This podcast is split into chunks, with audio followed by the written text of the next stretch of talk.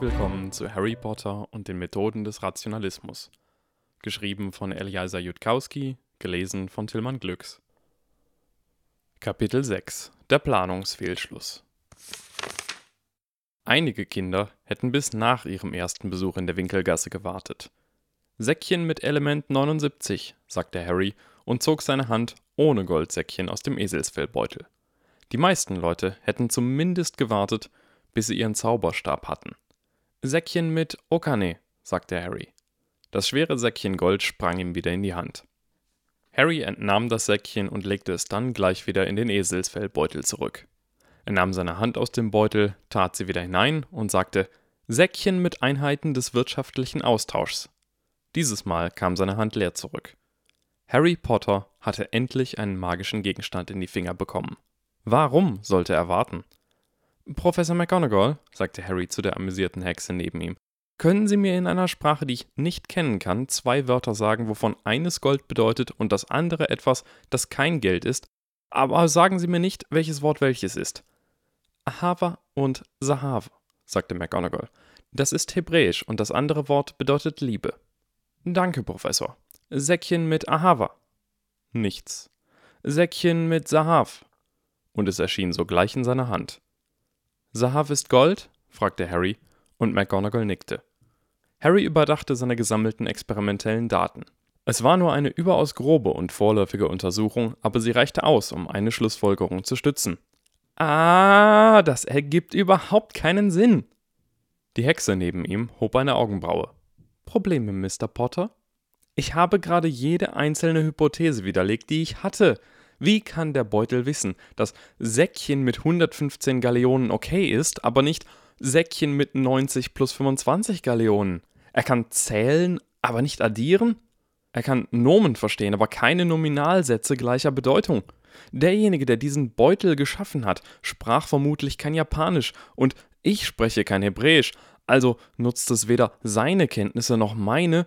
Harry wedelte hilflos mit der Hand. Die Regeln scheinen irgendwie konsistent, aber sie bedeuten nichts.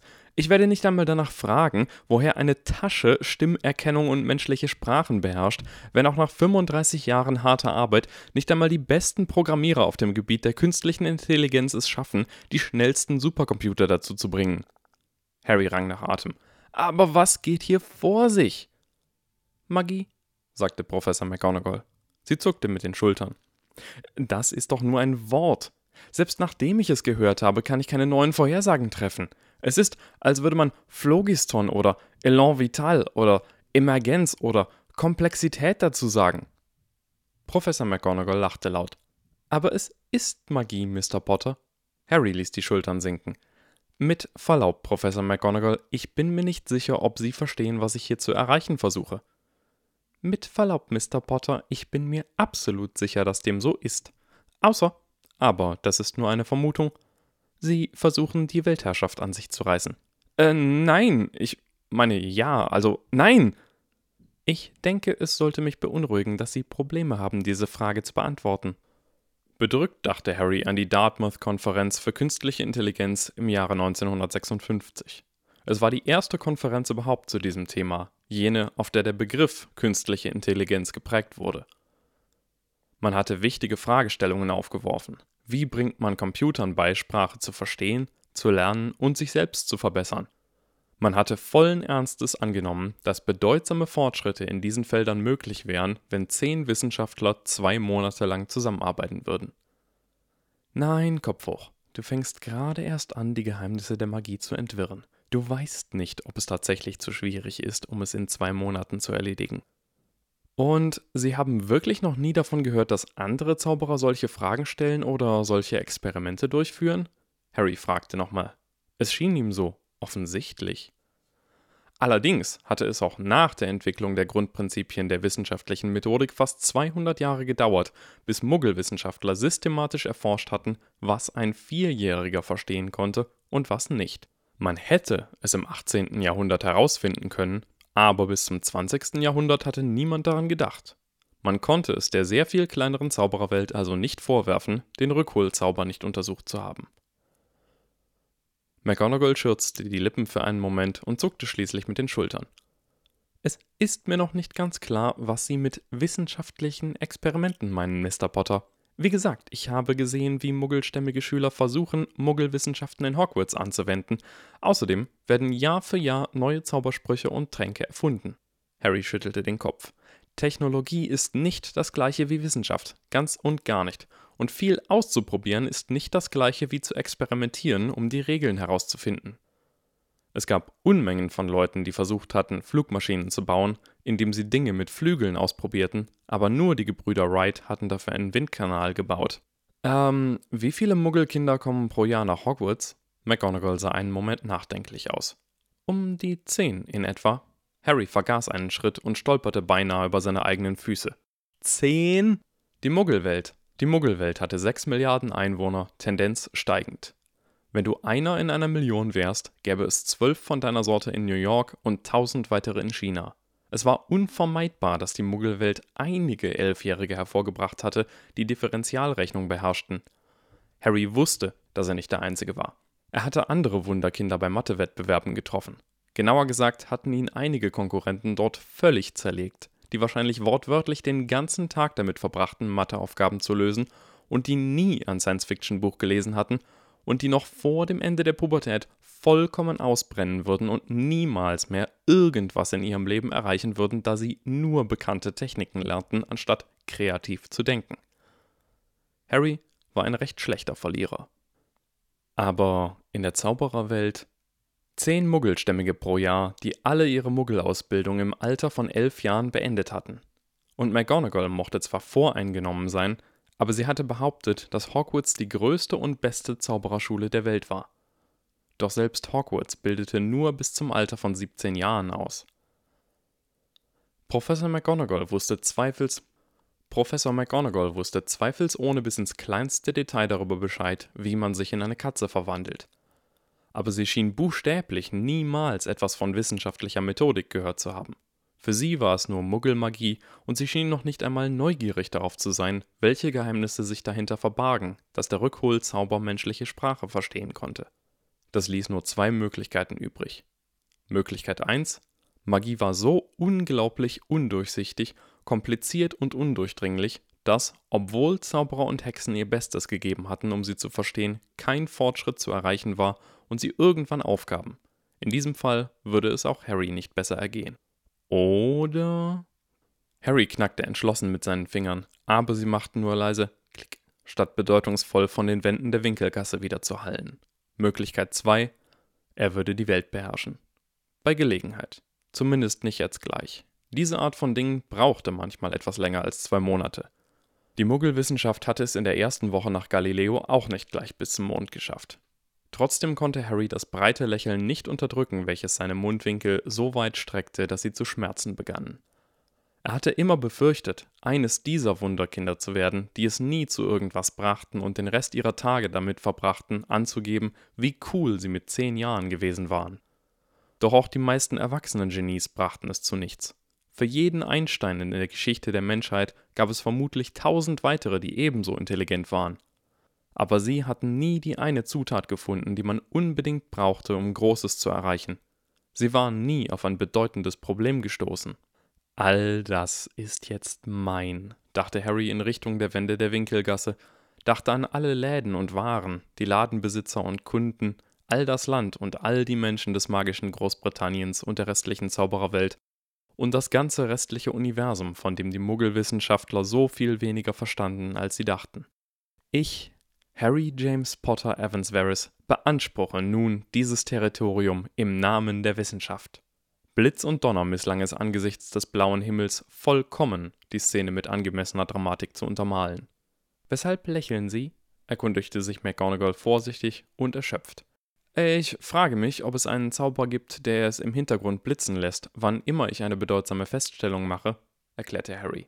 Er gab acht, sich die genaue Wortfolge seiner bedeutsamen Feststellung zu merken, so dass zukünftige Geschichtsbücher sie richtig wiedergeben würden. Ich habe das düstere Gefühl, dass ich etwas in dieser Sache unternehmen sollte, seufzte McGonagall. Ignorieren Sie es, dann geht es vorbei. Oh, da glitzert was.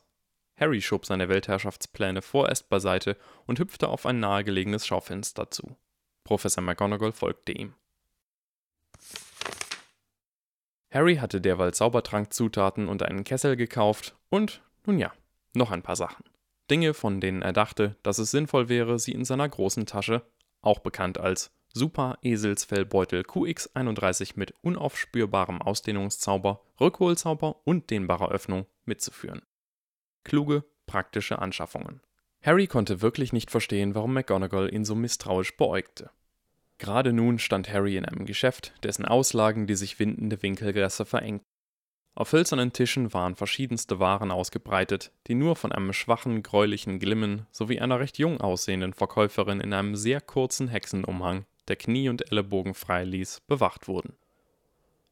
Harry untersuchte das magische Äquivalent eines Erste-Hilfe-Kastens, den Notfall-Heilpack Plus. Da gab es zwei selbststraffende Druckverbände, einen Stabilisierungstrank, der Blutverlust verlangsamen und einen Schock verhindern würde. Eine Spritze enthielt etwas, das wie flüssiges Feuer aussah und dafür bestimmt war, die Blutzirkulation im behandelten Körperteil erheblich zu verlangsamen, während der Sauerstoffgehalt im Blut für bis zu drei Minuten gehalten wurde. So konnte man ein Gift daran hindern, sich im Körper auszubreiten. Weiße Tücher, die man über eine Verletzung legen konnte, um Schmerzen für eine Weile zu betäuben. Dazu noch eine Reihe anderer Gegenstände, die Harry überhaupt nicht verstand, wie das Dementor Postexpositionsmittel, welches wie gewöhnliche Schokolade aussah und roch, oder das Waffelschnaffel-Gegenmittel, das aussah wie ein kleines, zitterndes Ei, eine beigefügte Abbildung zeigte, wie man es jemandem fachgerecht in die Nase stopfte. Nur fünf Galeonen, das ist doch geradezu ein Schnäppchen, denken Sie nicht? sagte Harry zu McGonagall, und die junge Verkäuferin nickte eifrig. Harry hatte angesichts seiner Achtsamkeit und Vernunft von McGonagall eine zustimmende Bemerkung erwartet. Was er stattdessen bekam, ließ sich wohl nur als der böse Blick bezeichnen. Und warum genau, sagte Professor McGonagall mit hörbarer Skepsis, erwarten Sie, dass Sie ein Heilerset brauchen werden, junger Mann? Nach einem unglücklichen Vorfall im Tränkeladen vermied sie es, Mr. Potter zu sagen, wenn jemand in der Nähe war. Harrys Mund öffnete sich und schloss sich gleich wieder. Ich erwarte nicht, es zu brauchen.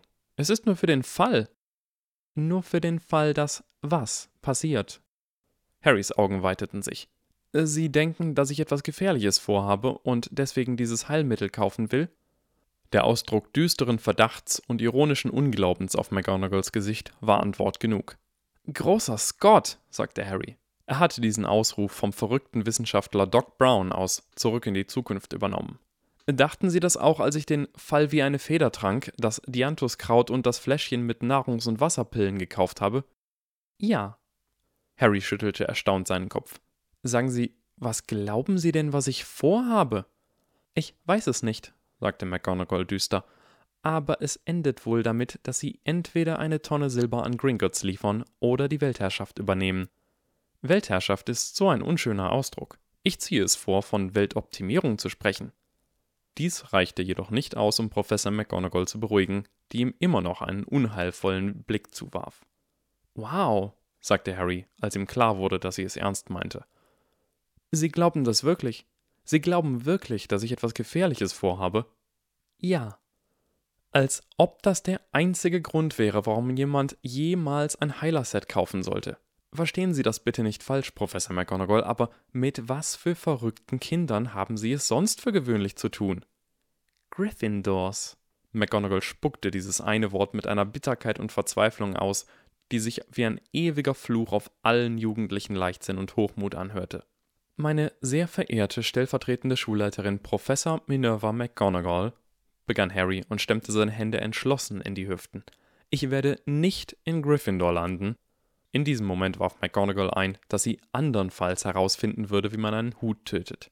Eine seltsame Bemerkung, die Harry ebenso überging wie den plötzlichen Hustenanfall der Verkäuferin.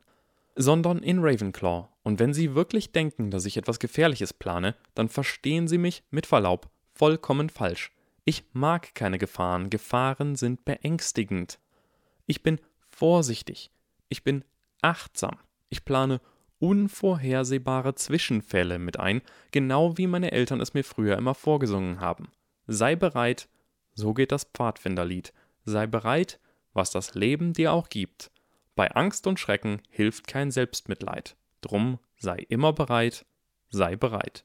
Die anderen Textzeilen dieses Lieds von Tom Lehrer hatten seine Eltern ihm nie vorgesungen, so dass er glücklicherweise keine Ahnung vom wahren Inhalt hatte. McGonagalls Haltung hatte sich etwas entspannt, jedoch hauptsächlich in dem Moment, als Harry sie erinnerte, dass er nach Ravenclaw kommen würde. Für was für einen Notfall soll dieses Heilerset sie wappnen, junger Mann? Eine Klassenkameradin könnte von einem schrecklichen Monster gebissen werden, und während ich verzweifelt in meinem Beutel nach etwas suche, das ihr hilft, sieht sie mich traurig an und sagt mit ihrem letzten Atemzug Warum warst du nicht vorbereitet? Und dann stirbt sie, und während sie die Augen schließt, weiß ich, dass sie mir niemals vergeben wird. Harry hörte die Verkäuferin schlurzen, und als er aufsah, starrte sie ihn mit eng zusammengepressten Lippen an. Dann drehte die junge Frau sich um und flüchtete in den hinteren Teil des Ladens. Was? Professor McGonagall griff sanft, aber bestimmt nach seiner Hand und zog Harry beiseite, in eine kleine Einbuchtung zwischen zwei Läden, die mit schmutzigen Steinen gepflastert war und in einer dreckigen, schwarzen Wand endete. Die große Hexe deutete mit ihrem Zauberstab auf die vorbeiführende Winkelgasse. Quietus, sagte sie, und ein Mantel der Stille senkte sich über sie beide herab und blendete den Straßenlärm vollkommen aus. Was habe ich bloß falsch gemacht?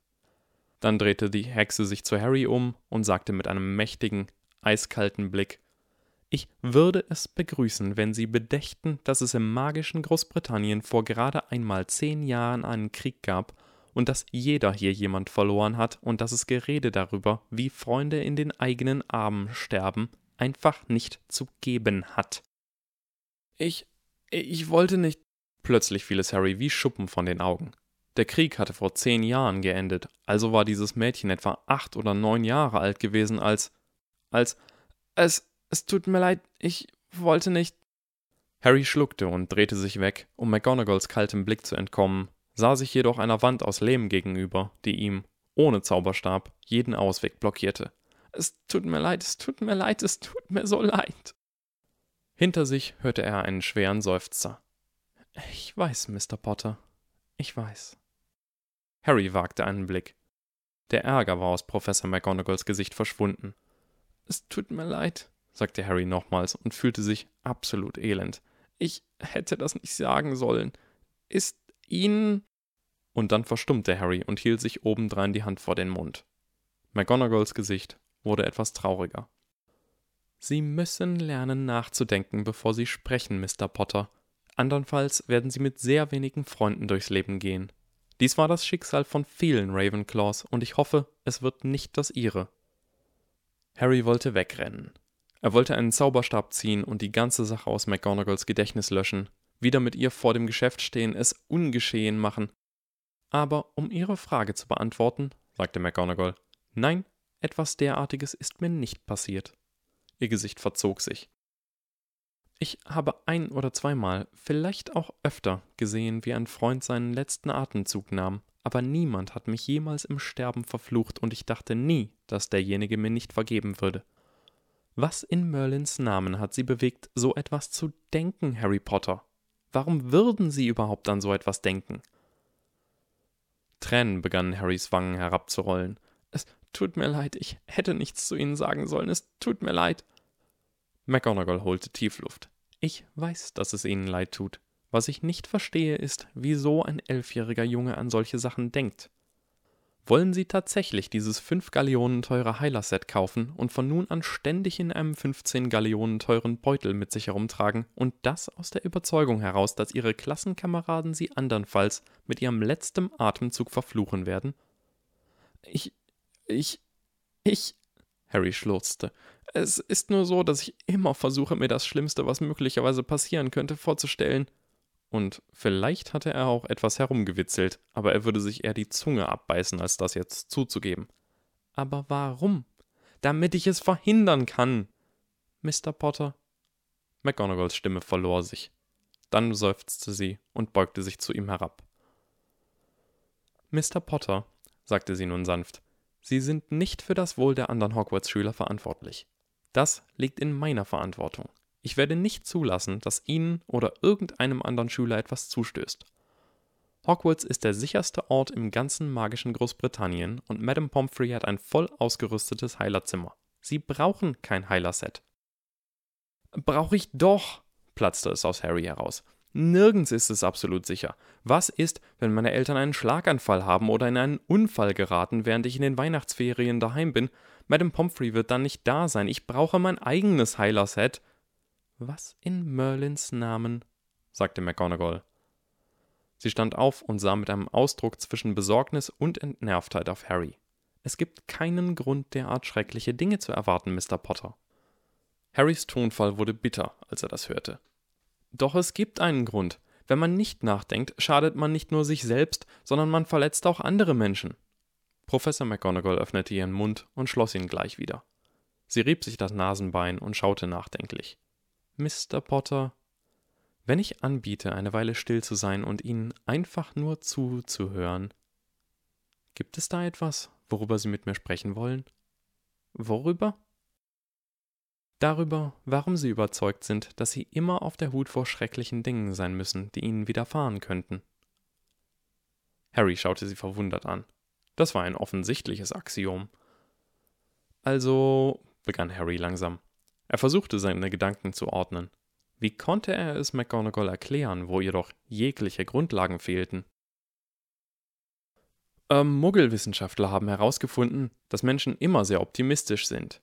Sie sagen zum Beispiel, dass etwas zwei Tage dauert, aber es werden dann zehn. Oder sie sagen, es dauert zwei Monate und dann dauert es 35 Jahre. Die Wissenschaftler haben einmal Studenten gefragt, nach welcher Zeit sie ihre Hausaufgaben mit einer Wahrscheinlichkeit von 50, 75 oder 99 Prozent erledigt haben würden, aber nur 13, 19 und 45 Prozent der Studenten wurden tatsächlich innerhalb der angegebenen Zeit fertig. Es stellte sich auch heraus, dass bei den Erwartungen der Studenten statistisch kein Unterschied zwischen Bestfall und Normalfall bestand. Sehen Sie, wenn Sie jemand fragen, was diese Person als Normalfall annimmt, dann überlegt die Person, welches bei jeder einzelnen Entscheidung der wahrscheinlichste Ausgang ist, nämlich, dass alles nach Plan verläuft, ohne irgendwelche Probleme oder Überraschungen. Tatsächlich sieht es, da mehr als die Hälfte der Studenten nicht in der Zeit fertig wurden, bei der sie sich zu 99% sicher waren, aber so aus, dass die Wirklichkeit üblicherweise etwas schlechter abläuft als das Worst-Case-Szenario. Man nennt das den Planungstrugschluss und man umgeht ihn am besten, indem man nachdenkt, wie lange etwas beim letzten Mal gedauert hat. Man sagt dazu, dass man die Außenperspektive benutzt statt der Innenperspektive. Aber wenn man etwas zum ersten Mal tut, dann geht das nicht. Also muss man wirklich, wirklich, wirklich pessimistisch sein. So pessimistisch, dass die Realität genauso oft besser ist als erwartet wie schlechter als erwartet. Es ist außerordentlich schwierig, so pessimistisch zu sein, dass man eine gute Chance hat, das wahre Leben zu übertreffen. Beispielsweise könnte es passieren, dass ich hier einen großen Aufwand betreibe und mir vorstelle, meine Klassenkameraden werden von irgendetwas gebissen, während in Wirklichkeit stattdessen die verbliebenen Todesser die ganze Schule angreifen, um mich zu entführen. Aber positiv betrachtet, stopp, sagte McGonagall. Harry brach mitten im Satz ab. Er hatte gerade darauf hinweisen wollen, dass sie zumindest wussten, dass der dunkle Lord nicht angreifen würde, weil er tot war. Ich denke, ich habe mich nicht klar ausgedrückt, sagte McGonagall sorgsam. Ist Ihnen persönlich etwas passiert, das Ihnen Angst bereitet? Was mir selbst passiert ist, hat lediglich anekdotischen Wert, erklärte Harry ihr. Es hat nicht dasselbe Gewicht wie ein Paper über eine replizierbare Studie mit zufälliger Zuordnung, vielen Teilnehmern, deutlich ausgeprägten Effekten und hoher statistischer Signifikanz, welches nach bestandenem Peer Review in einem anerkannten Journal veröffentlicht wurde. McGonagall kniff sich ins Nasenbein, atmete ein und atmete wieder aus. Ich würde es trotzdem gern hören, sagte sie. Ähm, sagte Harry. Er nahm einen tiefen Atemzug. In unserer Nachbarschaft hatten sich ein paar Überfälle ereignet und meine Mutter bat mich, eine Pfanne zurückzubringen, die sie sich von Nachbarn geliehen hatte, welche zwei Straßen weiter wohnten. Ich sagte ihr, ich möchte das nicht tun, weil ich möglicherweise überfallen werde, und sie sagte, Harry, sag sowas nicht, als ob es passieren würde, weil ich daran dachte, aber ich sicher sein würde, solange ich nicht darüber spräche. Ich versuchte es ihr zu erklären, und sie ließ mich trotzdem die Pfanne rübertragen. Ich war zu jung, um zu wissen, wie statistisch unwahrscheinlich es für einen Räuber war, mich anzugreifen, aber ich war alt genug, um zu wissen, dass nicht daran denken die Dinge nicht davon abhält zu passieren, also hatte ich wirklich Angst. Sonst nichts, sagte McGonagall nach einer Pause, als klar wurde, dass Harry fertig war. Ist Ihnen noch etwas anderes passiert? Ich weiß, es hört sich nicht nach viel an, verteidigte Harry sich. Aber es war einer dieser entscheidenden Momente im Leben, wissen Sie. Ich meine, ich wusste, dass nicht an etwas zu denken es nicht verhindert. Ich wusste das, aber ich konnte erkennen, dass meine Mutter das trotzdem dachte. Harry brach ab und rang mit dem Ärger, der sich in ihm aufbaute, während er daran dachte. Sie wollte nicht zuhören. Ich versuchte es ihr begreiflich zu machen, ich bettelte sie an, mich nicht rauszuschicken, doch sie hat nur gelacht. Alles, was ich sagte, war ein einziger großer Witz für sie. Harry zwang den düsteren Zorn wieder beiseite. In dem Moment wurde mir klar, dass jeder, der mich beschützen sollte, tatsächlich verrückt war und dass sie nicht zuhören würden, egal wie sehr ich sie anflehte, und dass ich mich niemals darauf verlassen kann, dass sie das Richtige tun. Manchmal waren gute Absichten nicht genug. Manchmal musste man klar denken können. Es folgte eine lange Stille. Harry nutzte die Zeit, um tief durchzuatmen und sich zu beruhigen. Es war nutzlos, wütend zu werden. Es war nutzlos, wütend zu werden. Alle Eltern waren so. Kein Erwachsener würde sich dazu herablassen, auf gleicher Ebene mit einem Kind zu sprechen. Seine biologischen Eltern würden nicht anders sein. Vernunft war ein kleines Funkeln in der Dunkelheit, eine unendlich seltene Ausnahme von der allumfassenden Herrschaft des Verrückten, also war es nutzlos, wütend zu werden. Harry mochte sich selbst nicht, wenn er wütend war. Danke, dass Sie das mit mir geteilt haben, Mr. Potter, sagte McGonagall nach einer Weile. Ein abwesender Blick lag auf ihrem Gesicht. Es war fast derselbe Blick, der beim Experimentieren mit dem Beutel auf Harrys eigenem Gesicht erschienen war, jedoch hatte Harry es damals ohne einen Spiegel nicht bemerkt. Ich werde darüber nachdenken müssen. Sie drehte sich zur Straße und hob den Zauberstab. Ähm, sagte Harry, können wir nun das Heiler-Set kaufen? McGonagall pausierte und sah ihn mit einem festen Blick an. Und wenn ich sage, nein, es ist zu teuer und Sie werden es nicht brauchen, was passiert dann? Harrys Gesicht verzerrte sich verbittert. Genau das, was Sie denken, Professor McGonagall. Genau das, was Sie denken. Ich werde schlussfolgern, dass Sie einfach nur ein weiterer verrückter Erwachsener sind, mit dem ich nicht reden kann, und ich werde anfangen zu planen, wie ich dennoch an ein Heiler-Set komme. Ich bin während dieser Reise Ihre Aufsichtsperson, sagte McGonagall mit einem Anflug von Ärger. Ich werde nicht zulassen, dass Sie mich herumschubsen. Ich verstehe, sagte Harry. Er hielt die Verbitterung aus seiner Stimme heraus und verschwieg all die anderen Dinge, die ihm durch den Kopf gingen. McGonagall hatte ihm geraten zu denken, bevor er sprach. Er würde sich vermutlich morgen nicht mehr daran erinnern, aber für fünf Minuten konnte er es durchaus im Kopf behalten. McGonagalls Zauberstab zuckte und die Geräusche der Winkelgasse kehrten zurück. In Ordnung, junger Mann, sagte sie. Lassen Sie uns dieses Heiler-Set holen. Harrys Kinn klappte vor Überraschung herunter. Dann hastete er ihr, in seiner Eile fast stolpernd, nach. Der Laden sah immer noch so aus, wie sie ihn zurückgelassen hatten. Erkennbare und nicht erkennbare Gegenstände lagen auf den hölzernen Tischen aus, weiterhin bewacht vom grauen Glühen, und auch die Verkäuferin stand wieder an ihrem alten Platz. Das Mädchen schaute auf, als sie hereinkamen, und ihr Gesicht zeigte Überraschung. Es tut mir leid, sagte sie, als sie näher kamen, und Harry sagte beinahe im gleichen Moment Ich entschuldige mich für. Sie brachen ab, sahen sich an, und die Verkäuferin lachte ein bisschen. Ich wollte dir keinen Ärger mit Professor McGonagall einbringen, sagte sie. Ihre Stimme senkte sich verschwörerisch. Ich hoffe, sie war nicht zu so schlimm zu dir. Della, sagte McGonagall empört. Säckchen voll Gold, sagte Harry zu seinem Beutel und schaute dann wieder zu der Verkäuferin, während er fünf Galeonen abzählte. Mach dir keine Sorgen, ich verstehe, dass sie nur deswegen so streng mit mir umgeht, weil sie mich mag. Er gab dem Mädchen die Galeonen, während McGonagall etwas Unverständliches stammelte. Ein Notfallheilpack plus bitte, es war, ehrlich gesagt, etwas beunruhigend anzusehen, wie die dehnbare Öffnung ein Heiler-Set von der Größe eines Aktenkoffers verschluckte. Harry konnte sich der Frage nicht erwehren, was wohl passieren würde, wenn er selbst versuchte, in den Beutel zu steigen. Insbesondere da angeblich nur derjenige, der etwas hineintat, es auch wieder herausholen konnte. Als der Beutel seinen schwer erkämpften Einkauf verschluckt hatte, hätte Harry schwören können, dass er anschließend einen Rülpser hörte. Das musste wohl jemand absichtlich gezaubert haben. Jede andere Hypothese war zu entsetzlich, um sie sich vorzustellen. Genau genommen fiel Harry gar keine andere Hypothese ein. Er sah zu McGonagall. Wohin als nächstes? McGonagall zeigte auf einen Laden, der aussah, als ob er aus Fleisch anstelle von Steinen bestand und mit Fell anstatt von Farbe bedeckt war.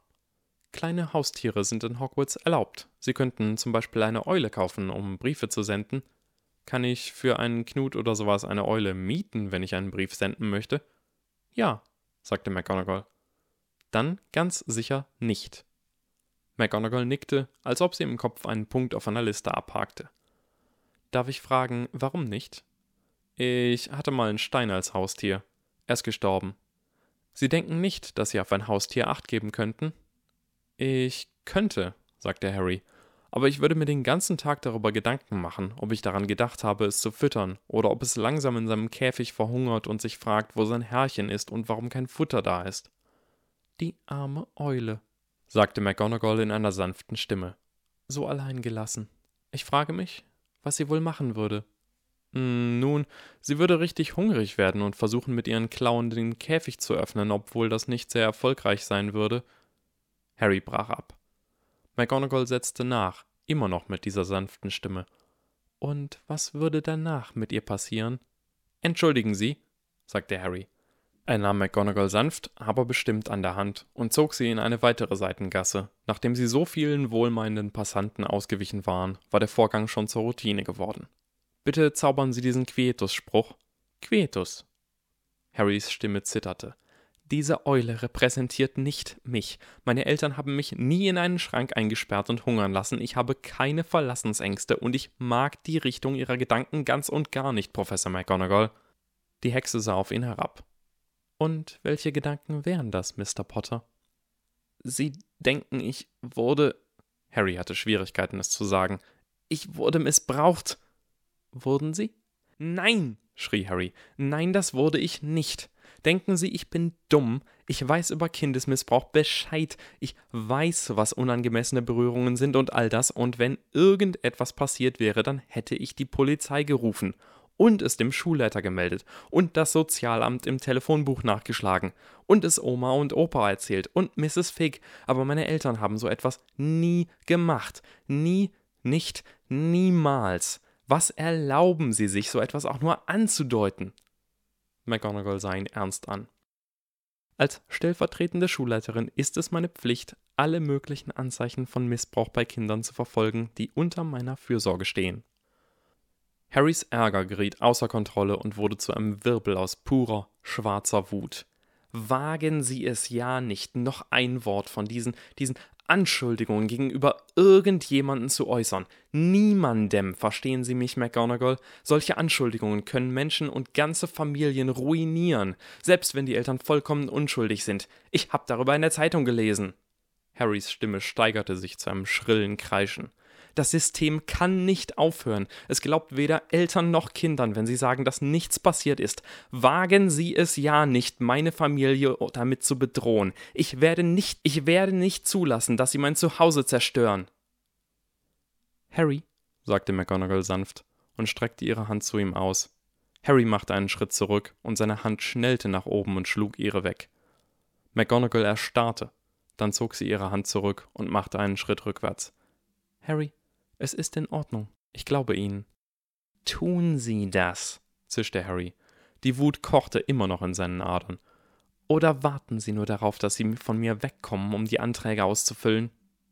Harry, ich habe Ihr Zuhause gesehen. Ich habe Ihre Eltern gesehen. Ihre Eltern lieben Sie, und Sie lieben sie auch. Ich glaube Ihnen, wenn Sie sagen, dass Ihre Eltern Sie nicht missbraucht haben. Aber ich musste nachfragen, denn hier geht etwas sehr, sehr Merkwürdiges vor. Harry starrte sie kühl an. Was denn? McGonagall atmete tief ein. Harry, ich habe in meiner Zeit in Hogwarts viele missbrauchte Kinder gesehen. Es würde ihnen das Herz brechen, zu wissen, wie viele. Und wenn sie glücklich sind, dann benehmen sie sich nicht wie eins von diesen Kindern. Ganz und gar nicht. Sie lächeln Fremde an, umarmen Leute. Ich habe meine Hand auf ihre Schulter gelegt und sie haben nicht gezuckt. Aber manchmal, nur manchmal, da sagen sie etwas, das sehr, sehr stark wirkt, wie, wie jemand, der die ersten elf Jahre seines Lebens in einem Keller verbracht hat.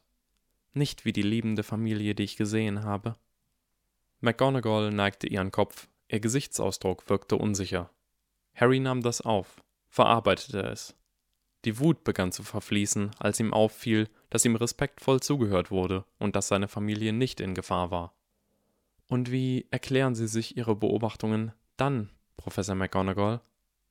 Ich weiß es nicht, sagte sie. Aber es ist denkbar, dass Ihnen etwas widerfahren ist, an das Sie sich nicht erinnern. Die Wut stieg wieder in Harry auf. Das hörte sich viel zu sehr nach etwas an, das er in den Artikeln über zerstörte Familien gelesen hatte. Unterdrückte Erinnerungen sind ein Haufen Pseudowissenschaft. Menschen unterdrücken traumatische Erinnerungen nicht, sie erinnern sich nur zu gut daran für den Rest ihres Lebens. Nein, Mr. Potter, es gibt einen Vergessenszauber. Harry erstarrte augenblicklich. Ein Spruch, der Erinnerungen löscht? McGonagall nickte. Aber nicht alle Auswirkungen der Erinnerungen, wenn Sie verstehen, was ich meine, Mr. Potter. Ein kalter Schauer lief Harrys Rücken hinunter. Diese Hypothese ließ sich nicht so einfach zurückweisen. Aber meine Eltern könnten das nicht tun. Nein, sagte McGonagall, das könnte nur jemand aus der Zaubererwelt. Ich fürchte, es gibt keine Möglichkeit, das zu testen. Harrys rationalistische Fähigkeiten sprangen langsam wieder an. Professor McGonagall, wie sicher sind Sie sich Ihrer Beobachtungen und welche alternativen Erklärungen könnte es geben? McGonagall öffnete ihre Hände, als ob sie zeigen wollte, dass diese leer waren. Sicher? Ich bin mir kein bisschen sicher, Mr. Potter. Wenn ich Ihre gesamte Persönlichkeit betrachte, dann habe ich gewiss noch nie in meinem Leben so jemanden getroffen. Manchmal wirken Sie auf mich nicht wie ein Elfjähriger, nicht einmal wie ein Mensch. Harrys Augenbrauen hoben sich bis in den Himmel. Es tut mir leid, sagte McGonagall schnell. Es Tut mir sehr leid, Mr. Potter. Ich versuchte lediglich einen rhetorischen Punkt zu machen, aber es kam, fürchte ich, etwas anders heraus, als ich beabsichtigt hatte. Im Gegenteil, Professor McGonagall, sagte Harry und lächelte langsam. Ich verstehe das als ein sehr großes Kompliment. Aber würde es Sie stören, wenn ich eine alternative Erklärung anböte? Bitte. Es ist nicht üblich, dass Kinder deutlich klüger sind als ihre Eltern, sagte Harry. Oder zumindest deutlich vernünftiger. Mein Vater könnte mich an die Wand denken, wenn er, Sie wissen schon, wenn er es tatsächlich versuchen würde, anstatt seine Intelligenz hauptsächlich dafür zu verwenden, neue Gründe zu finden, um seine Meinung nicht zu ändern. Harry brach ab. Ich bin zu schlau, Professor McGonagall. Normale Kinder spielen einfach nicht in meiner Liga. Erwachsene respektieren mich nicht genug, um ernsthaft mit mir zu sprechen. Und Ehrlich gesagt, selbst wenn sie es täten, dann klängen sie nicht so schlau wie Richard Feynman, also kann ich stattdessen auch Bücher von Richard Feynman lesen. Ich bin isoliert, Professor McGonagall. Ich war mein ganzes Leben lang isoliert. Vielleicht hat das ähnliche Auswirkungen wie in einem Keller eingesperrt zu sein. Und ich bin zu intelligent, um zu meinen Eltern so aufzusehen, wie es für Kinder üblich ist. Meine Eltern lieben mich, aber sie fühlen sich nicht verpflichtet, auf die Vernunft zu hören. Manchmal fühle ich mich, als wären sie Kinder, Kinder, die nicht zuhören, aber absolute Autorität über meine Existenz haben. Ich versuche nicht zu verbittert zu sein deswegen, aber ich versuche auch ehrlich zu mir selbst zu sein. Also ja, ich bin verbittert. Und es fällt mir schwer, meinen Ärger zu beherrschen, aber daran arbeite ich. Das ist alles. Das ist alles? Harry nickte bestimmt. Das ist alles. Sicherlich, Professor McGonagall, lohnt es sich selbst im magischen Großbritannien, die einfachste Erklärung wenigstens zu erwägen? Der Tag schritt voran, die Sonne sank am Sommerhimmel herab und die Menschen begannen aus den Straßen zu verschwinden. Einige Läden hatten bereits geschlossen, Harry und McGonagall hatten seine Bücher von Flourish and Blots knapp vor dem Ladenschluss gekauft. Es gab nur einen kleinen Zwischenfall, als Harry schnurstracks zu der Arithmantikabteilung geeilt war und feststellte, dass die Bücher fürs siebte Schuljahr nichts komplizierteres als Trigonometrie enthielten. Doch in diesem Moment dachte Harry nicht einmal an leicht erreichbare Forschungsziele. In diesem Moment verließen Harry und McGonagall Ollivanders Geschäft und Harry starrte auf seinen Zauberstab. Er wedelte damit umher und versprühte bunte Funken, was nach all den anderen Sachen, die er gesehen hatte, wirklich keine Überraschung sein sollte, aber dennoch. Ich kann zaubern. Also, ich persönlich. Ich bin magisch. Ich bin ein Zauberer. Er hatte die Magie seinen Arm entlang strömen gefühlt und in diesem Moment erkannt, dass er dieses Gefühl schon immer gehabt hatte, dass er es schon sein ganzes Leben lang besaß, diesen sechsten Sinn, der weder sehen noch hören noch riechen noch schmecken noch fühlen war, sondern nur Magie. Es war, als ob man Augen hatte, aber sie immer geschlossen hielt und folglich nicht einmal bemerkte, dass man Dunkelheit sieht, und dann eines Tages öffnen sich die Augen und sehen die Welt. Der Schock hatte sich in ihm ausgebreitet und Teile von ihm berührt, sie erweckt und war gleich wieder verschwunden. Er hinterließ nur das Wissen, dass Harry nun ein Zauberer war und es schon immer gewesen war und es in gewisser Weise immer schon gewusst hatte. Und es ist in der Tat sehr eigenartig, dass Sie für diesen Stab vorbestimmt sind, wo doch sein Bruder Ihnen diese Narbe gab. Das konnte unmöglich ein Zufall sein. Es hatte tausende Zauberstäbe in dem Laden gegeben. Na gut, genau genommen konnte es ein Zufall sein. Es gab sechs Milliarden Menschen auf der Welt und tausend zu eins Zufälle passierten jeden Tag. Aber der Satz von Bayes besagte nun einmal ganz unmissverständlich, dass jede vernünftige Hypothese zu bevorzugen war, der zufolge es wahrscheinlicher als ein Tausendstel war, dass er den Bruder des Zauberstabs des dunklen Lords bekommen hatte. McGonagall hatte nur wie eigenartig gesagt, es dabei belassen und Harry somit angesichts der schieren Gleichgültigkeit der Zauberer und Hexen in einen Schockzustand versetzt.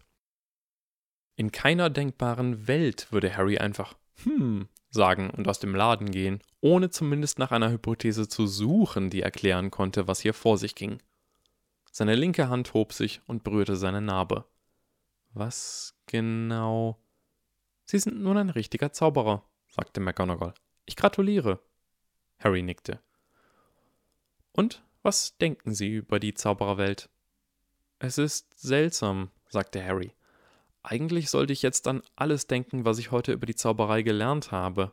Alles, von dem ich weiß, dass es möglich ist und alles, von dem ich nun weiß, dass es falsch ist und natürlich an all die Arbeit, die nun vor mir liegt, um das alles zu verstehen. Und dennoch bin ich von vergleichsweise unbedeutenden Dingen abgelenkt, wie zum Beispiel Harry senkte seine Stimme, diese ganze Junge, der überlebt Geschichte. Es schien zwar niemand in der Nähe zu sein, doch es gab keinen Grund, das Schicksal herauszufordern. McGonagall hm, te. Tatsächlich? Was Sie nicht sagen? Harry nickte. Ja, es ist nur so seltsam. Herauszufinden, dass man ein Teil dieser großen Geschichte war, dieser Mission, den großen und furchtbaren dunklen Lord zu vernichten, und herauszufinden, dass es schon erledigt ist. Fertig. Aus und vorbei. Als wäre man Frodo Beutlin und erfährt, dass man von den Eltern zum Schicksalsberg gebracht wurde und den Ring hineinfallen ließ, als man gerade ein Jahr alt war, so dass man sich nicht einmal daran erinnern kann. McGonagalls Lächeln war etwas eingefroren. Wissen Sie, wenn ich irgendwer anders wäre, egal wer, würde ich mir vermutlich viele Gedanken darüber machen, wie ich diesem Auftakt gerecht werden kann. Mensch, Harry, was hast du gemacht, seit du den dunklen Lord besiegt hast? Du hast einen Bücherladen eröffnet. Das ist ja klasse. Sag mal, wusstest du, dass ich mein Kind nach dir benannt habe? Ich hoffe aber, dass es kein Problem sein wird. Harry seufzte. Aber dennoch, ich wäre fast froh, wenn es noch ein paar lose Enden dieses Abenteuers gäbe, nur damit ich sagen könnte, dass ich, nun ja, in gewisser Weise teilgehabt hätte. Oh, sagte McGonagall in einem seltsamen Tonfall. Was schwebt Ihnen da vor? Nun, zum Beispiel haben Sie erwähnt, dass meine Eltern verraten wurden. Wer hat sie verraten? Sirius Black, sagte McGonagall. Sie zischte den Namen beinahe. Er ist in Azkaban, dem Zauberergefängnis. Wie wahrscheinlich ist es, dass Sirius Black aus dem Gefängnis ausbricht und ich ihn dann finden und in einem spektakulären Duell besiegen muss? Oder besser, ein großes Kopfgeld auf ihn aussetze und mich irgendwo in Australien verstecke, bis das Ganze vorbei ist? McGonagall blinzelte. Zweimal. Unwahrscheinlich. Niemand ist jemals aus Azkaban entkommen und ich bezweifle, dass er der Erste sein wird. Harry traute dem Niemand ist jemals aus Azkaban entkommen Spruch nicht so recht. Allerdings war es mit Magie wohl möglich, ein tatsächlich fast vollkommen perfektes Gefängnis zu erschaffen, insbesondere wenn man selber einen Zauberstab hatte und die Insassen nicht. Der beste Weg zu entkommen wäre vermutlich, dort gar nicht erst hineinzukommen. Also gut, sagte Harry. Klingt so, als könnte ich das abhaken. Er seufzte und rieb sich den Kopf. Oder vielleicht ist der dunkle Lord in jener Nacht gar nicht richtig gestorben. Nicht vollständig. Sein Geist lauert, flüstert den Leuten in Albträumen zu, welche in unsere alltägliche Welt hinübersickern, und sucht nach einem Weg zurück in die Lande der Lebenden, die ihr zu vernichten trachtet, und nun sind er und ich gemäß einer uralten Prophezeiung in einem tödlichen Duell aneinandergekettet, welches der Gewinner verlieren und der Verlierer gewinnen wird. McGonagalls Kopf rotierte wild, ihre Augen schossen hervor und suchten die Straße nach Zuhörern ab. Das war ein Scherz, Professor McGonagall, sagte Harry mit einem Anflug von Genervtheit. Verdammt nochmal, warum nahmen Sie immer alles so ernst? Ein bedrückendes Gefühl breitete sich langsam in Harrys Innerem aus. McGonagall sah Harry mit einem ruhigen Gesichtsausdruck an. Einem sehr, sehr ruhigen Gesichtsausdruck. Dann setzte sie ein Lächeln auf. Natürlich war es das, Mr. Potter.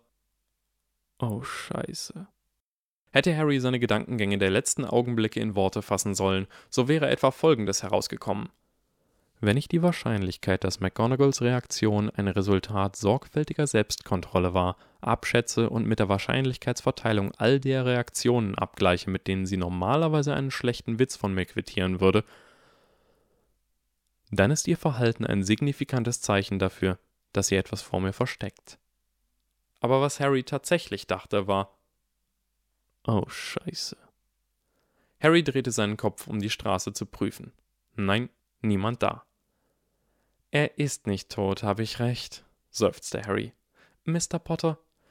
Der dunkle Lord ist am Leben. Natürlich ist er am Leben. Es war ein Akt von äußerstem Optimismus, auch nur von etwas anderem geträumt zu haben.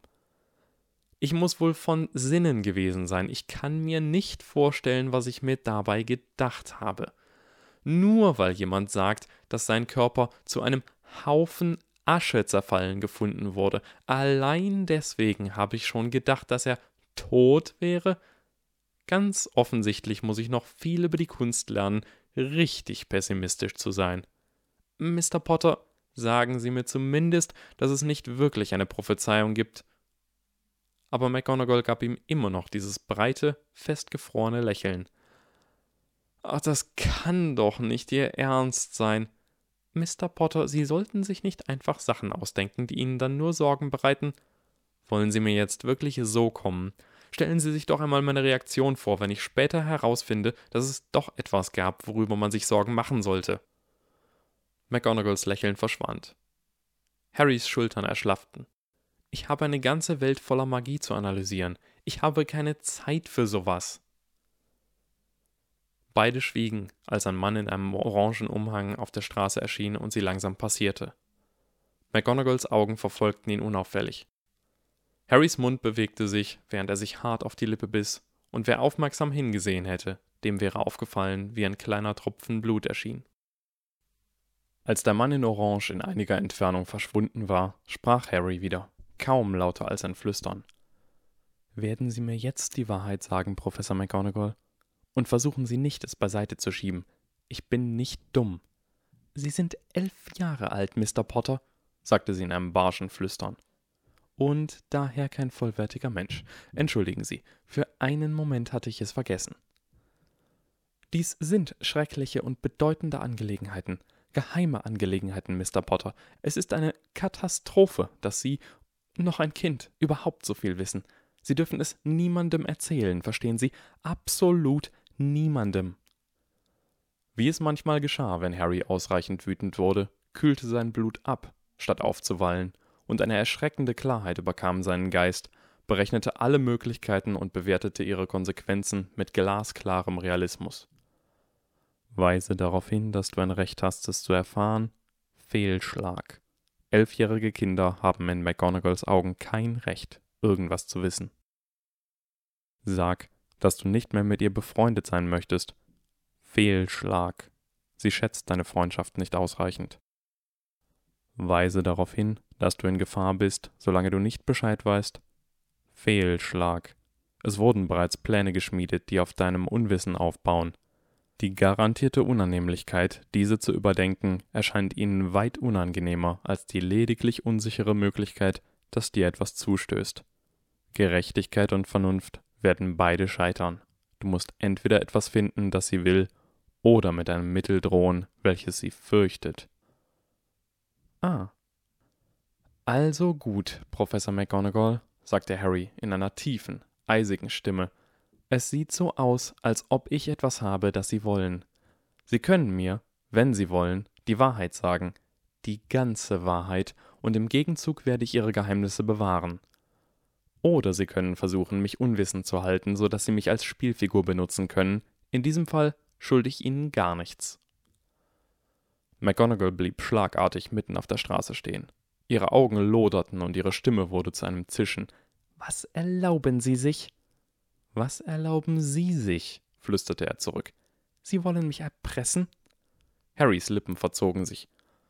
Ich biete Ihnen einen Gefallen an. Ich gebe Ihnen die Chance, Ihr hübsches Geheimnis zu beschützen. Wenn Sie ablehnen, habe ich jeden erdenklichen Grund, mich anderswo umzuhören. Nicht um Ihnen zu schaden, sondern weil ich Bescheid wissen muss. Überwinden Sie Ihren nutzlosen Ärger über ein Kind, von dem Sie annehmen, dass es Ihnen gehorchen muss, und Sie werden einsehen, dass jeder vernünftige Erwachsene dasselbe machen würde. Betrachten Sie es doch mal aus meiner Sicht. Wie würden Sie sich fühlen, wenn Sie an meiner Stelle wären? Harry beobachtete McGonagall, sah ihr hektisches Atmen. Es war wohl an der Zeit, den Druck etwas herauszunehmen und es für eine Weile in ihr köcheln zu lassen. Sie müssen sich nicht gleich entscheiden, sagte Harry in einem ruhigeren Tonfall. Ich verstehe es, wenn Sie Zeit brauchen, um über mein Angebot nachzudenken, aber ich muss Sie vor einer Sache warnen. Harrys Stimme wurde kälter. Versuchen Sie nicht, diesen Vergessenszauber auf mich zu sprechen. Vor einiger Zeit habe ich mir ein Zeichen überlegt und ich habe es mir bereits selber geschickt. Wenn ich das Zeichen finde und mich nicht daran erinnern kann, es gesendet zu haben. Harry ließ seine Stimme bedeutsam verhallen. In McGonagalls Gesicht begann es zu arbeiten, und ihre Miene veränderte sich. Ich hatte nicht vor, den Vergessenszauber auf Sie anzuwenden, Mr. Potter. Aber warum um alles in der Welt haben Sie sich so ein Signal ausgedacht, wenn Sie nicht wussten, dass. Ich habe es mir vor einer Weile ausgedacht, als ich ein Science-Fiction-Buch von Muggeln las und mir dachte, nur für den Fall, dass. Und nein, ich werde Ihnen das Signal nicht verraten, ich bin nicht dumm. Ich hatte nicht vor zu fragen, sagte McGonagall. Sie schien in sich selbst versunken und sah auf einmal sehr alt und müde aus. Das war ein anstrengender Tag, Mr. Potter. Können wir Ihre Truhe besorgen und sie nach Hause bringen? Ich verlasse mich darauf, dass Sie über diese Angelegenheit mit niemandem sprechen, bis ich Zeit zum Nachdenken hatte. Beachten Sie bitte auch, dass nur zwei weitere Personen auf der ganzen Welt davon wissen, nämlich der Schulleiter Albus Dumbledore und Professor Severus Snape. So. Neue Informationen. Das war ein Friedensangebot. Harry nickte anerkennend, drehte seinen Kopf nach vorn und begann wieder zu laufen. Also muss ich nun einen Weg finden, um einen unsterblichen dunklen Lord zu töten, sagte Harry und seufzte frustriert. Ich wünschte, Sie hätten mir das gesagt, bevor wir mit dem Einkaufen angefangen haben. Das Truhengeschäft war prunkvoller ausgestattet als jeder andere Laden, den Harry bisher besucht hatte. Die schweren Vorhänge waren filigran gemustert, der Fußboden und die Wände bestanden aus gebeiztem und poliertem Holz, und die Kisten und Truhen besetzten Ehrenplätze auf polierten Elfenbeinsockeln. Der Verkäufer war in Roben gekleidet, die nur einen Hauch weniger exquisit waren als jene von Lucius Malfoy, und er sprach in einem gehobenen, öligen, höflichen Ton zu Harry und McGonagall. Harry hatte einige Fragen gestellt und neigte zu einer Truhe aus schwer aussehendem Holz, nicht poliert, aber warm und solide, mit einem geschnitzten Wächterdrachen versehen, dessen Augen jeden ansahen, der ihm nahe kam. Einige Zauber bewirkten, dass sie sehr leicht war, auf Kommando schrumpfte und kleine, klauenbewehrte Tentakeln aus der Unterseite ausfahren konnte, um dem Besitzer hinterherzuwandern. Mit zwei Schubfächern auf jede der vier Seiten, von denen jedes einzelne so groß war wie die gesamte Truhe. Ein Deckel mit vier Schlössern, von denen jedes einen anderen Raum im Inneren zugänglich machte. Und, das war das Wichtigste, mit einem Griff am Boden, der eine Treppe freilegte, welche nach unten in einen kleinen beleuchteten Raum führte, in dem, so hatte Harry geschätzt, etwa zwölf Bücherregale Platz finden könnten. Wenn es solche Truhen gab, dann verstand Harry nicht, warum sich irgendjemand die Mühe machte, ein Haus zu besitzen. 108 goldene Galeonen. Das war der Preis einer guten Truhe. Kaum benutzt. Bei etwa 50 britischen Pfund für eine Galeone hätte das gereicht, um ein gebrauchtes Auto zu kaufen. Es war teurer als alles andere, was Harry in seinem bisherigen Leben gekauft hatte, zusammen. 97 Galeonen. So viel war noch in dem Beutel mit Gold, den Harry aus Gringotts hatte mitnehmen dürfen. McGonagalls Gesichtsausdruck wirkte verdrießlich. Nach diesem langen Einkaufstag brauchte sie Harry, als der Verkäufer den Preis nannte, nicht fragen, wie viel Gold noch im Beutel war. Offenbar konnte die Professorin ohne Stift und Papier gut Kopf rechnen. Wieder einmal erinnerte Harry sich selbst daran, dass wissenschaftlich ungebildet und dumm zwei verschiedene Sachen waren. Es tut mir leid, junger Mann, sagte McGonagall. Das ist mein Fehler. Ich würde Ihnen anbieten, Sie zurück zu Gringotts zu begleiten, aber die Bank wird nun nur noch für Notfälle geöffnet haben. Harry atmete tief durch. Für das, was er nun vorhatte, musste er ein wenig zornig sein, denn andernfalls würde er nicht den Mut aufbringen, es zu tun. Sie hat mir nicht zugehört, dachte er zu sich selbst. Ich hätte mehr Gold abgehoben, aber sie wollte nicht zuhören. Er dachte zurück an den düsteren Zorn, den er verspürt hatte, und versuchte etwas davon herbeizurufen. Er stellte sich vor, wie er jetzt auftreten musste, und zog diese Persönlichkeit über sich selbst wie einen Zaubererumhang. Voll und ganz auf McGonagall und das Bedürfnis, dieses Gespräch zu seinem Nutzen umzubiegen, konzentriert, sagte er: Lassen Sie mich raten. Sie dachten, Sie würden sich eine Menge Spielraum lassen und dass 100 Galeonen mehr als genug sein würden. Deshalb haben Sie mich nicht gewarnt, als nur noch 97 Galeonen übrig waren. McGonagall schloss resigniert die Augen. Ja. Ich habe das erwartet. Ich habe damit gerechnet, dass so etwas passiert. Es gibt Studien, die zeigen, dass genau so etwas passiert, wenn Leute denken, sie hätten genügend Reserven eingeplant. Wäre es meine Entscheidung gewesen, dann hätte ich 200 Galeonen mitgenommen, nur um sicher zu gehen. Es war genügend Geld im Verlies und ich hätte alles, was zu viel war, später wieder zurückbringen können. Aber ich wusste, dass sie das nicht zulassen würden. Ich wusste, es würde nichts bringen, auch nur zu fragen. Ich wusste, sie würden genervt oder vielleicht sogar wütend reagieren, wenn ich fragen würde. Oder liege ich da falsch?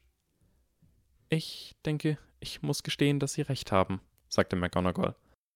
Aber, junger Mann, ihre Stimme enthielt den Anflug einer Entschuldigung, aber auch einen stolzen Unterton, als ob Harry würdigen sollte, welch eine große Ehre es war, dass Professor McGonagall sich bei ihm entschuldigte. Sie müssen verstehen, Professor McGonagall. Harry wählte seine Worte sehr sorgfältig. Dies ist der Grund, warum ich Erwachsenen nicht vertraue. Weil sie wütend werden, wenn man nur versucht, mit ihnen zu diskutieren. Für sie ist es Auflehnung, Trotz, eine Unverschämtheit und ein Angriff auf ihren höheren Status. Wenn man versucht, mit ihnen zu reden, dann werden sie wütend. Wenn ich also einmal etwas wirklich Wichtiges tun müsste, dann wäre ich nicht in der Lage, ihnen zu vertrauen. Selbst wenn sie mit großem Mitgefühl all meinen Sorgen zuhören würden, weil auch das Teil ihrer Rolle des besorgten Erwachsenen wäre, würden sie ihre Handlungen niemals ändern. Sie würden sich niemals wegen dem, was ich gesagt hätte, tatsächlich anders verhalten. Der Truhenverkäufer sah beide mit unverhohlener Faszination an. Ich verstehe, was Sie sagen wollen, sagte McGonagall nach einer Weile. Falls ich gelegentlich zu streng wirke, erinnern Sie sich bitte daran, dass ich seit gefühlt 1000 Jahren das Haus Gryffindor leite. Harry nickte und fuhr fort.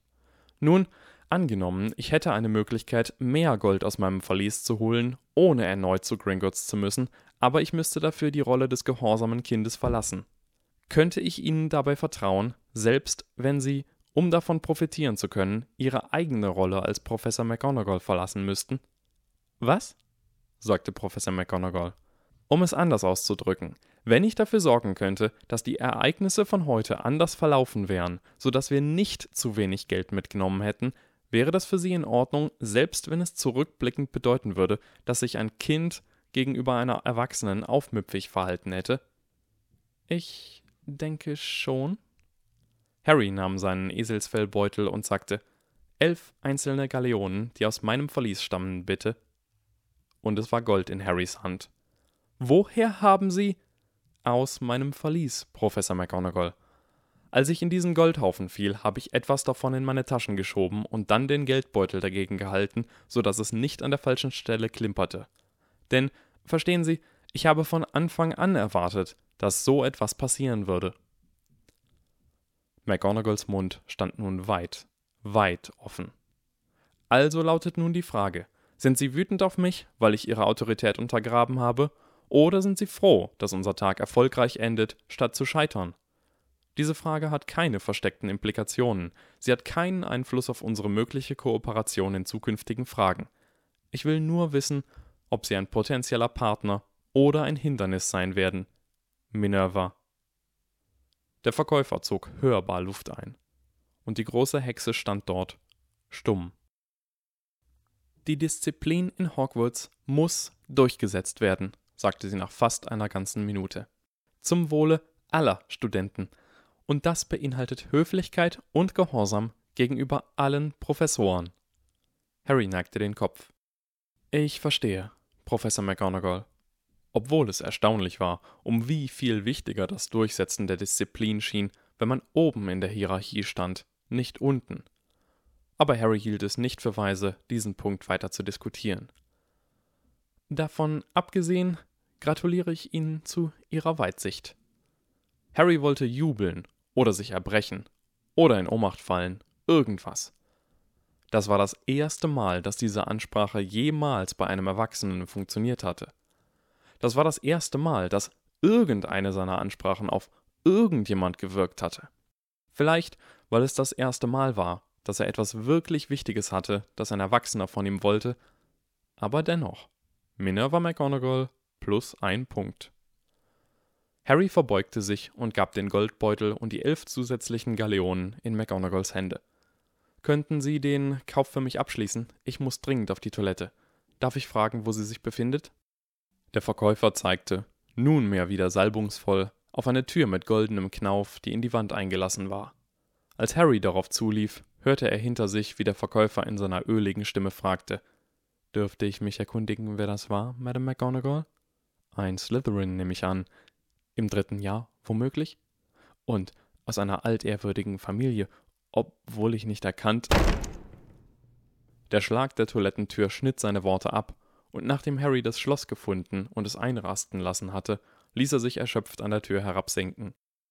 Harrys ganzer Körper war von Schweiß überzogen, der seine ganze Muggelkleidung durchnässt hatte, aber zum Glück nicht durch den Umhang sichtbar war. Er beugte sich hinunter zum goldbesetzten Rand der elfenbeinernen Toilette und wirkte ein paar Mal, aber glücklicherweise kam nichts hoch. Und dann standen sie wieder im Hof des tropfenden Kessels, in diesem kleinen, mit Laub und Staub gefüllten Verbindungsstück zwischen der Winkelgasse des magischen Großbritanniens und der Muggelwelt. Das war schon eine unglaublich entkoppelte Wirtschaft. Sobald Harry wieder auf der anderen Seite war, würde er eine Telefonzelle suchen und seinen Vater anrufen. Wegen des Koffers brauchte er sich, so schien es, überhaupt keine Sorgen zu machen. Er war ein signifikant magisches Objekt, etwas, das die meisten Muggel nicht einmal wahrnehmen würden. So etwas konnte man in der Zaubererwelt bekommen, wenn man bereit war, den Preis eines guten, gebrauchten Autos zu bezahlen. Harry fragte sich, ob sein Vater wohl in der Lage sein würde, die Kiste zu sehen, wenn er ihn darauf hinwies. Hier trennen sich nun unsere Wege für eine Weile, sagte Professor McGonagall. Sie schüttelte verwundert ihren Kopf. Dies war bei weitem der seltsamste Tag in meinem Leben, seit vielen Jahren. Seit dem Tag, an dem ich erfuhr, dass ein Kind, du weißt schon wen, besiegt hatte. Ich frage mich nun im Nachhinein, ob dies der letzte normale Tag auf dieser Welt gewesen sein mag. Oh, als ob sie einen Grund hätte, sich zu beschweren. Sie denken, Ihr Tag war surreal? Schauen Sie sich mal meinen an. Ich war heute sehr von Ihnen beeindruckt, sagte Harry zu ihr. Ich hätte daran denken sollen, es auch zu erwähnen. Ich habe Ihnen im Kopf Punkte gegeben und all sowas. Ich danke Ihnen, Mr. Potter, sagte McGonagall. Wenn Sie bereits in ein Haus sortiert gewesen wären, hätte ich diesem so viele Punkte abgezogen, dass noch Ihre Enkelkinder den Hauspokal verloren hätten. Ich danke Ihnen, Professor. Es war vermutlich noch nicht an der Zeit, Sie Minnie zu nennen. Diese Frau mochte wohl die vernünftigste Erwachsene sein, die Harry jemals getroffen hatte, trotz ihres fehlenden wissenschaftlichen Hintergrunds. Harry überlegte sogar, ihr den Stellvertreterposten in der Organisation anzubieten, die er gründen würde, um den dunklen Lord zu bekämpfen, aber er war nicht töricht genug, das laut auszusprechen. Nun, was wäre wohl ein geeigneter Name dafür? Die Todesser? Esser? Wir sehen uns bald wieder, wenn die Schule beginnt, sagte McGonagall. Und, Mr. Potter, wegen Ihres Zauberstabes?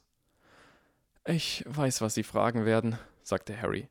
Er nahm seinen kostbaren Zauberstab heraus, und mit einem tiefen, stechenden Schmerz im Inneren drehte er ihn um und bot ihn, mit dem Griff nach vorn, McGonagall an. Nehmen Sie ihn. Ich hatte nicht vor, irgendwas zu machen, nicht eine einzige Sache, aber ich möchte nicht, dass Sie Albträume davon haben, wie ich mein Zuhause in die Luft jage. McGonagall schüttelte schnell den Kopf. Oh nein, Mr. Potter, so etwas machen wir nicht. Ich wollte Sie nur warnen, Ihren Stab nicht zu Hause zu benutzen, da es Mittel und Wege gibt, um Zauberei durch Minderjährige zu entdecken, und es ist verboten, das ohne Aufsicht zu tun. Ah, sagte Harry und lächelte. Das hört sich nach einer sehr vernünftigen Regel an. Ich freue mich zu sehen, dass die Zaubererwelt solche Dinge ernst nimmt. McGonagall blickte ihn forsch an. Sie meinen das ernst? Ja, sagte Harry. Ich verstehe es. Magie ist gefährlich und die Regeln sind aus gutem Grund da. Einige andere Sachen sind ebenfalls gefährlich, ich verstehe das auch. Denken Sie daran, dass ich nicht dumm bin. Ich werde es kaum jemals vergessen. Vielen Dank, Harry, das macht es mir leichter, Ihnen bestimmte Dinge anzuvertrauen. Auf Wiedersehen. Harry wandte sich zum Gehen, hinein in den tropfenden Kessel und hinaus in die Muggelwelt. Als seine Hand die Türklinke umfasste, hörte er ein letztes Flüstern hinter sich. Hermine Granger. Wie bitte? sagte Harry, die Hand noch an der Klinke. Halten Sie im Zug nach Hogwarts Ausschau nach einer Erstklässlerin namens Hermine Granger. Wer ist das? Er bekam keine Antwort, und als sich Harry umdrehte, war McGonagall entschwunden. Nachspiel Professor Dumbledore lehnte sich nach vorne. Seine funkelnden Augen starrten auf McGonagall. Nun, Minerva, was hältst du von Harry? McGonagall öffnete ihren Mund. Dann schloss sie ihn wieder. Dann öffnete sie ihn von neuem. Keine Worte kamen hervor. Ich verstehe, sagte Dumbledore ernst. Vielen Dank für deinen Bericht, Minerva. Du kannst gehen.